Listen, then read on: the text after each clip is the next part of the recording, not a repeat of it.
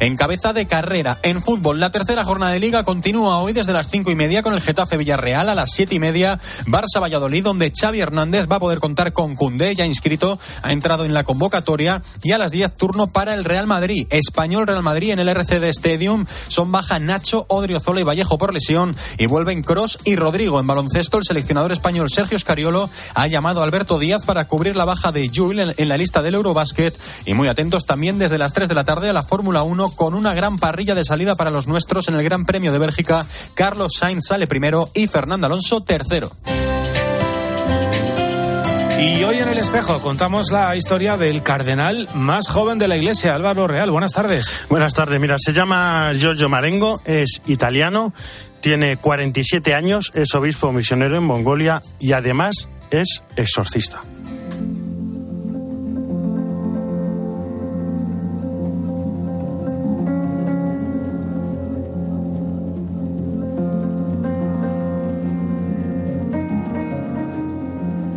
Recibí ayer el capelo rojo, ese que simboliza el coraje y la voluntad de sufrir el martirio por Cristo si fuera necesario. Son muchos los datos interesantes de este cardenal, además de su edad, el país donde ejerce su misión, en Mongolia, hay menos de 1.500 católicos. Un lugar que fue asolado por la dictadura comunista y prohibía el culto religioso, y ahora un lugar lleno de supersticiones y chamanes. El padre Giorgio Marengo, religioso de los misioneros de la Consolata, consagrado obispo en agosto de 2020, llegó a Mongolia con sus hermanos, los misioneros de la Consolata, en 2003, para acompañar pastoralmente a una pequeña comunidad. Hay ocho parroquias y unos 60 misioneros de diferentes nacionalidades y congregaciones que se reúnen regularmente. Giorgio Marengo es además un referente entre los sacerdotes autorizados para ejercer el ministerio del exorcismo. Es exorcista desde hace más de 20 años y sabe lo que es enfrentarse con el demonio. En Mongolia es común que personas no cristianas se acerquen a él para pedirle que le libere de la acción del diablo. Califica al diablo como el gran divisor y muestra que la actual paganización del mundo es un indicio de la acción del diablo sobre las almas. Dice de la superstición que es falta de fe y que recurrimos a ella para escapar de la incertidumbre y explica en quién hay que confiar, en Cristo. La humildad de quien cree en Cristo presupone la confianza total en Él. Ya tenemos 20 nuevos cardenales y a todos ellos Papa Francisco les hacía ayer una gran pregunta a la que debían responder a Dios. Quizá también pueda servirnos para todos y cada uno de nosotros. ¿Puedo contar contigo?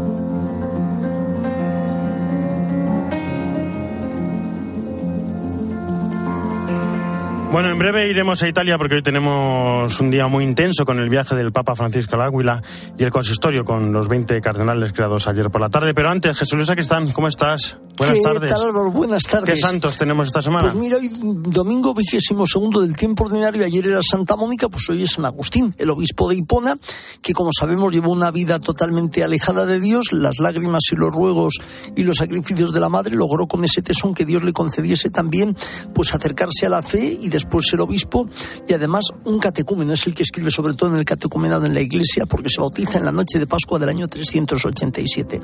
Y mañana tenemos eh, la segunda celebración de San Juan. El día de 24 de junio es su natividad. Mañana es su martirio. Juan Bautista, que es apresado por Herodes cuando le recrimina el haber usurpado a la mujer de su hermano. Entonces, después tiene lugar ese banquete del cumpleaños del rey, donde la hija Herodías, después de bailar y conquistar el, corazón del rey, le pide que le lleven en una bandeja la cabeza del Bautista, lo cual el rey, a pesar de sus disgustos, lo hace. Entonces, Juan mártir por Cristo. Cristo tiene que crecer y yo menguar, como decíamos en junio. En junio empiezan a decrecer los días, siguen decreciendo ahora más, hasta que llegue Navidad y cuando nazca el Señor volverán también otra vez a subir. Después, el día 30, tenemos a Santa Juana Jugan, santa francesa de la época de la Revolución Francesa, que es la fundadora de las Hermanitas de los Pobres. El 31 tenemos a un paisano nuestro que es San Ramón Nonato. Siempre Nonato es porque milagrosamente sale del seno materno. Una vez había muerto la madre y que tiene parte también porque es mercedario, entra dentro de la Orden de la Merced. Y luego, después, el día 2, tenemos al patrono y mártir de Palencia, San Antolín, y el día 3 a un gran papa, San Gregorio Magno. Pues muchísimas gracias, Jesús Gracias. Luis. Y hoy es el día de color rojo porque hablaremos de cardenales, pero antes también vamos a hablar de hilos rojos, los hilos rojos nacidos por amor. Carlos González, Charlie, ¿cómo estás? Buenas tardes. Muy buenas tardes. It's all around you. Fall into the motion. Por supuesto que Dios nos da el ser, nos da la existencia y de alguna manera tiene unos planes para cada uno. Cada uno escribe su historia de vida. Nosotros teníamos nuestra historia junto a nuestros hijos desde toda la eternidad. Lo que pasa que es verdad que esa historia de vida no la empezamos a escribir en el momento de su concepción o en el momento del nacimiento. La empezamos a escribir junto con ellos cuando nos encontramos con ellos. Pero estamos unidos desde toda la eternidad. Cuenta una leyenda milenaria que todas las personas nacen con un hilo rojo que las mantiene unidas a otras personas que serán esenciales en su vida. Un hilo invisible que conecta a aquellos que están destinados a encontrarse más allá del tiempo, el lugar o las circunstancias. Los tres llegaron después de sus procesos de adopción para colmarnos de la felicidad más absoluta y también de alguna manera para demostrarnos que nosotros podemos tener muchas ilusiones y muchos planes en la vida, muchos sueños, pero cuando confiamos en Dios y dejamos que Él haga, esas expectativas que nosotros tenemos se ven superadas, porque nosotros en la vida hubiéramos soñado con, con tanto, con una familia como la que tenemos, la verdad.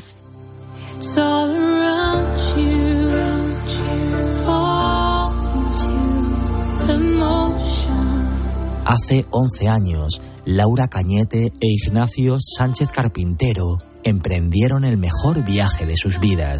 Decidieron decirse sí para siempre, una promesa habitada que se escribiría a fuego lento con tinta de eternidad. Hay que estar muy convencido porque realmente se trata de, de formar una familia, de darle una familia a ese niño. Esto es como una especie de vocación, una llamada. Cuando terminas el proceso de adopción y te encuentras con tu hijo, es que estás llegando a, a tocar la felicidad o a tocar el cielo. El amor, si es de verdad, sustenta el hilo rojo que se puede estirar, contraer o enredar, pero nunca romper. Yo siempre digo que ser padres es una bendición, pero ser padres por adopción, además de ser una bendición, es como una caricia del cielo. Hoy, sus hijos, Marcos, Rocío y Teresa, iluminan con su belleza la esperanza de un mundo que mira con los ojos de Dios, porque en su latido, a la intemperie de tanta ternura, renace el corazón de la bondad. Y un día hablando de sus orígenes, empezamos a hablar también de su padre, de su madre. Yo hablo mucho de su madre biológica. Y no sé cómo derivó la conversación hablando del cielo y les dije, ¿ves? En el cielo conoceremos a vuestras madres. Y Marcos, eh, el mayor, se quedó muy, muy impactado. Le dije, y espero además que tengáis un abrazo enorme para darle, porque yo en el momento que las vea es que les voy a dar un achuchón Amar es solamente una palabra hasta que alguien llega para inundarla de sentido. Claro, nuestros hijos son hijos nuestros desde siempre. Por eso cuando alguien nos dice, jo, qué suerte habéis tenido, digo, ¿suerte por qué? Mismo que cuando nace un, un bebé, ¿no? Que pues es- está su historia ligada a la de sus padres desde siempre. Y ahí permanece el sentir de Laura y de Ignacio, entre sus hilos rojos, cuidándose los miedos, curándose las heridas, custodiándose los silencios, queriéndose desde antes incluso de mirarse a los ojos. Merece la pena toda, toda la del mundo. Y decirle al mundo que se puede, a pesar de las dificultades, que esto es lo más maravilloso del mundo y que hay que ir a por ellos. Realmente se puede. Un hilo rojo que les ha llevado tres veces a China, primero para abrazar a Marcos, después a Rocío y finalmente a Teresa. Una preciosa historia de amor, servicio y gratitud que nos enseña que no hay distancia que separe dos corazones que están destinados a hacerse eternamente canción. Somos los niños más felices del mundo. Muchísimas gracias, Charlie. Las 2 y 14, una hora menos en Canarias. Nos vamos a Italia.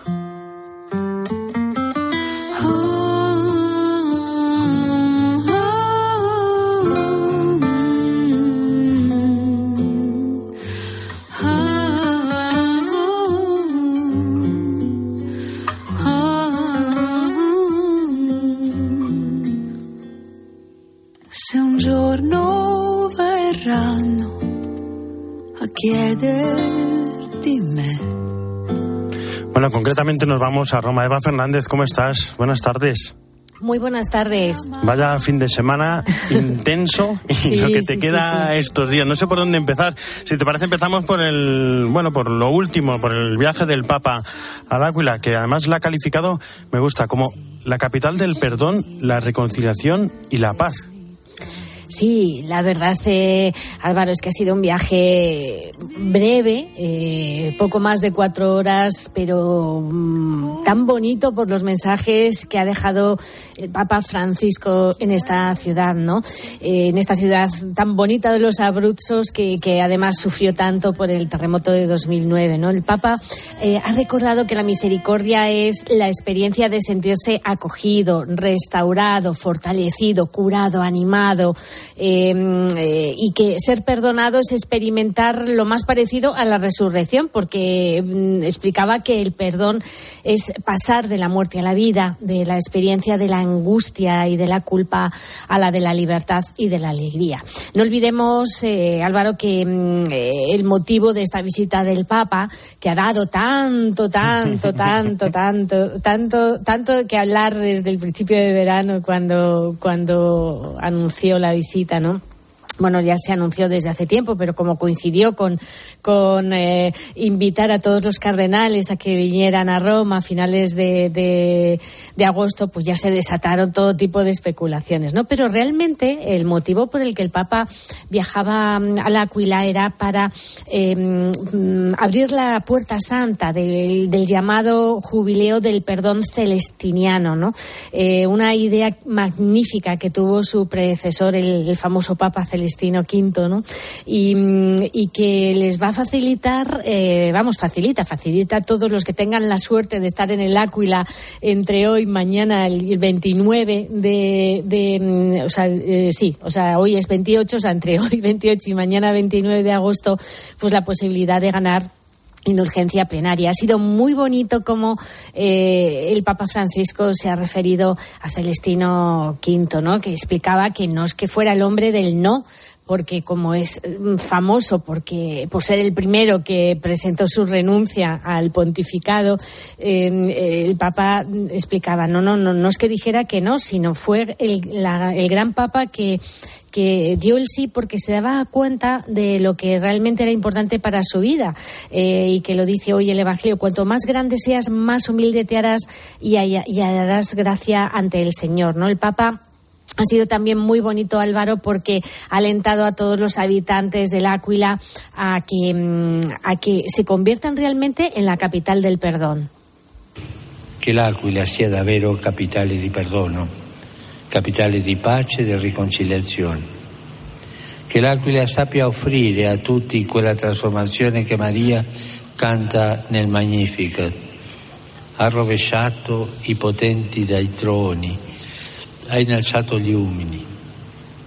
Unas palabras del Papa que seguro que nuestros oyentes han podido comprender y en las que el Papa mm, eh, recordaba esas palabras de María en el Magnificat. Ha derribado a los poderosos de sus tronos y ha levantado a los humildes. Y al finalizar el Ángelus, pues el Papa abrió la puerta santa y antes, antes también rezó. Eso te iba a decir, digo, eh, vamos por partes, vamos por partes, que, que en el Ángelus el Papa estaba en el Áquila, está el tema de los cardenales, pero no podía olvidar a Ucrania. Siempre, siempre estaba pensando en Ucrania. Sí, sí, sí, efectivamente. Al rezar el Ángelus, eh, el Papa aprovechó para asegurar eh, su cercanía a Ucrania, a todos los. eh, las ciudades, todos los países, todas aquellas regiones que todavía se encuentran en guerra y, y además eh, especialmente aseguró su cercanía al pueblo de Pakistán afectado por las inundaciones.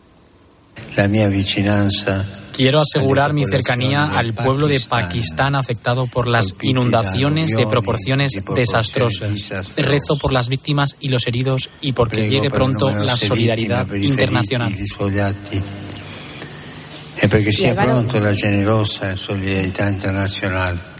Eh, Álvaro, lo que de- comentábamos antes eh, de, de que efectivamente el Papa, por supuesto, que rezó ante los restos del Papa Celestino V, ese monje eremita que sabemos que fue papa tan solo durante cinco meses, eh, nada más y nada menos que en 1294, hace muchísimo, ¿no?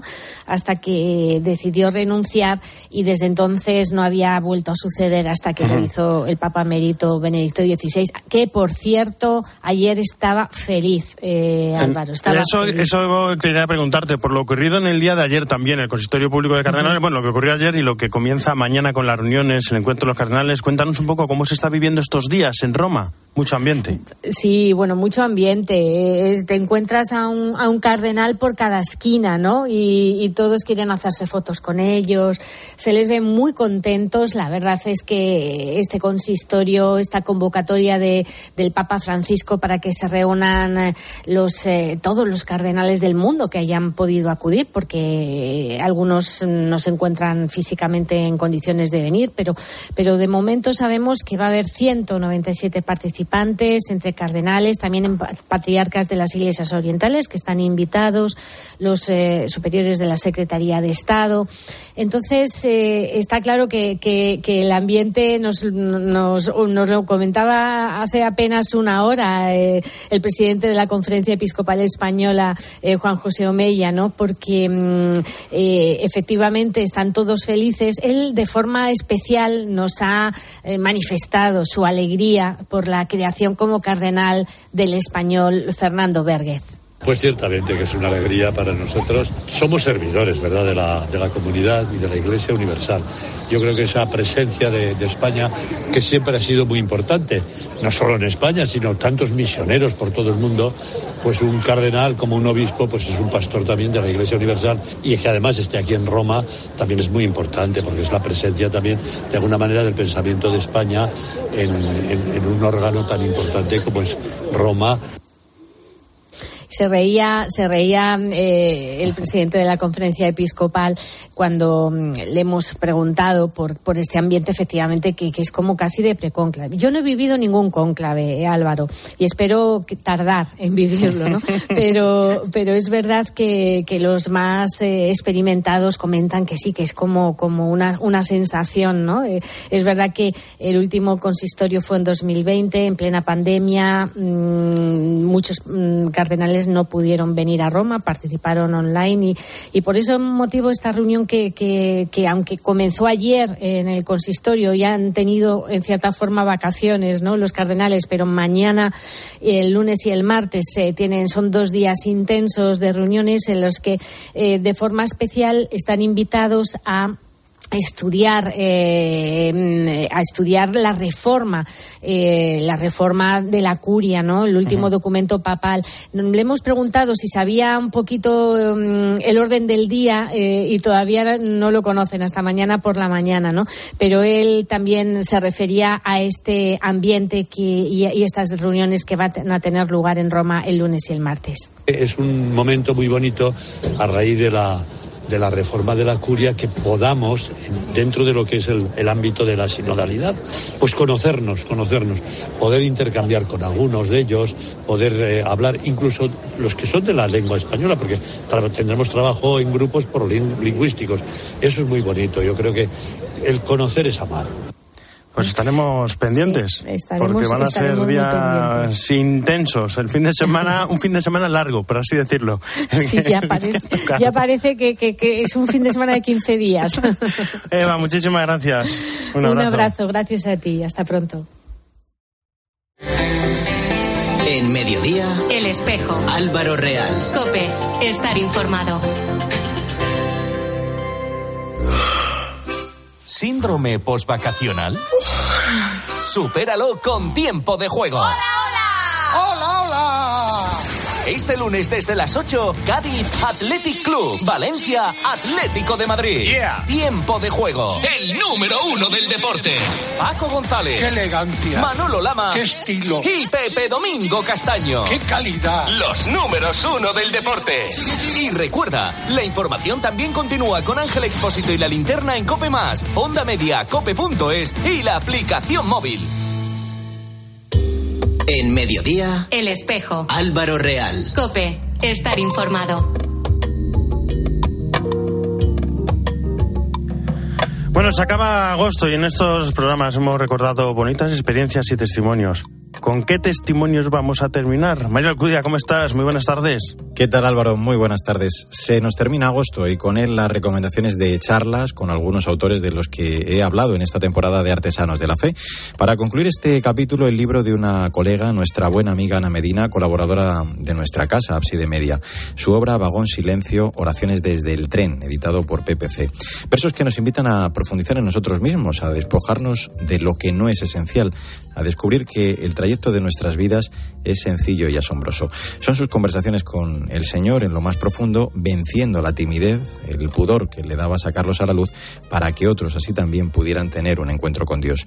98 poemas con ese lenguaje que permite acariciar el alma y el corazón, acompasando ritmo y contenido de una forma muy hermosa. Como el lenguaje que me permite más libertad para expresar esos sentimientos, ¿no? Ese sentir que todos llevamos dentro y que es tan difícil a lo mejor de expresar libremente en otro tipo de formato. Me decanto por un lenguaje sencillo, ¿no? Por el lenguaje con el que hablaríamos, pues eso, con, con nuestro enamorado o con nuestro padre. Un lenguaje nada rebuscado, sino palabras que todos tenemos en nuestro corazón latiendo. Muchas veces no nos damos cuenta ni de dónde estamos ni cómo estamos, ¿no? En todo momento le hablo de tú porque lo siento como, como decía Santa Teresa, ¿no? Esa conversación con un amigo, ¿no? Con quien sabemos que nos ama más que nadie. Vagón Silencio recibió en 2020 el primer premio de poesía en el certamen Poesía para la Esperanza en tiempos de dificultad que organizó la Fundación Cultural Ángel Herrera Algunas de estas composiciones les han puesto música cantantes católicos como Jesús Cabello, Maite López, Juan Susarte o Juan Baena dentro de la iniciativa Oraciones en Comunión que llevó a cabo durante el confinamiento.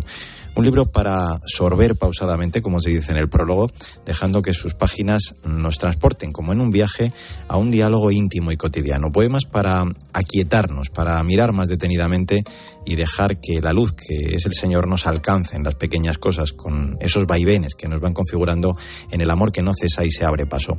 Todo eso sin olvidar, como dice la autora, que es Dios quien escribe y ella solo garabatea, que es Él el que hilvana esa poesía alumbrándole palabras. Te recuerdo esta charla con Ana Medina, que puedes volver a escuchar en Artesanos de la Fe, y su libro, Vagón Silencio, Oraciones desde el Tren, editado por PPC. Hasta la próxima semana. Hasta la semana que viene, Mario. Nos vamos. Es Panamérica.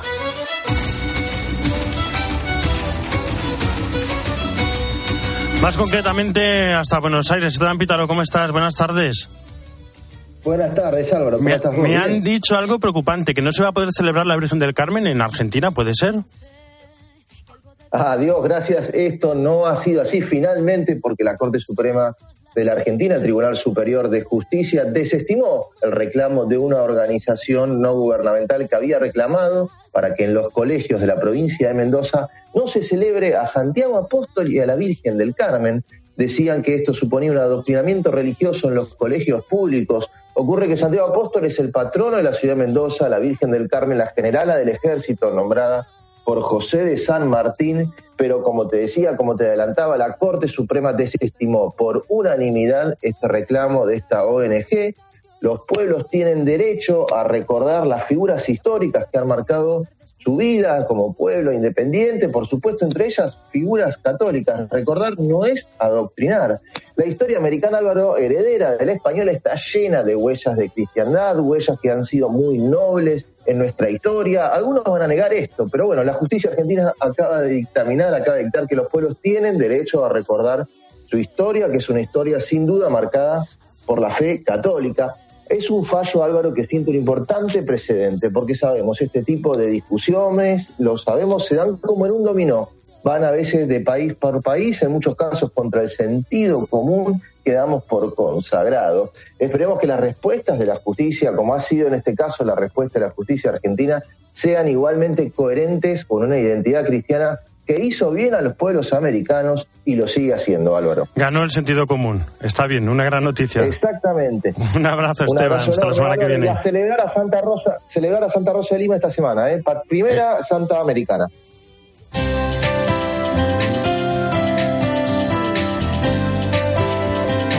En la producción Jesús está en el control técnico Álvaro Español y en control central Yolanda Sánchez. El espejo ya saben que no termina, sino que gira y ahora nuestro reflejo se abre hacia Mediodía Cope con toda la información nacional e internacional que hoy nos trae Guillermo Vila. Guillermo, buenas tardes de nuevo. Buenas tardes de nuevo, Álvaro. Pues sí, y en este mediodía tan especial en el que vamos a acompañar a los millones de españoles que, pues desde las 3 de la tarde especialmente, van a coger el coche y regresar a sus casas. Operación Retorno y mucho más enseguida, en Mediodía Cope.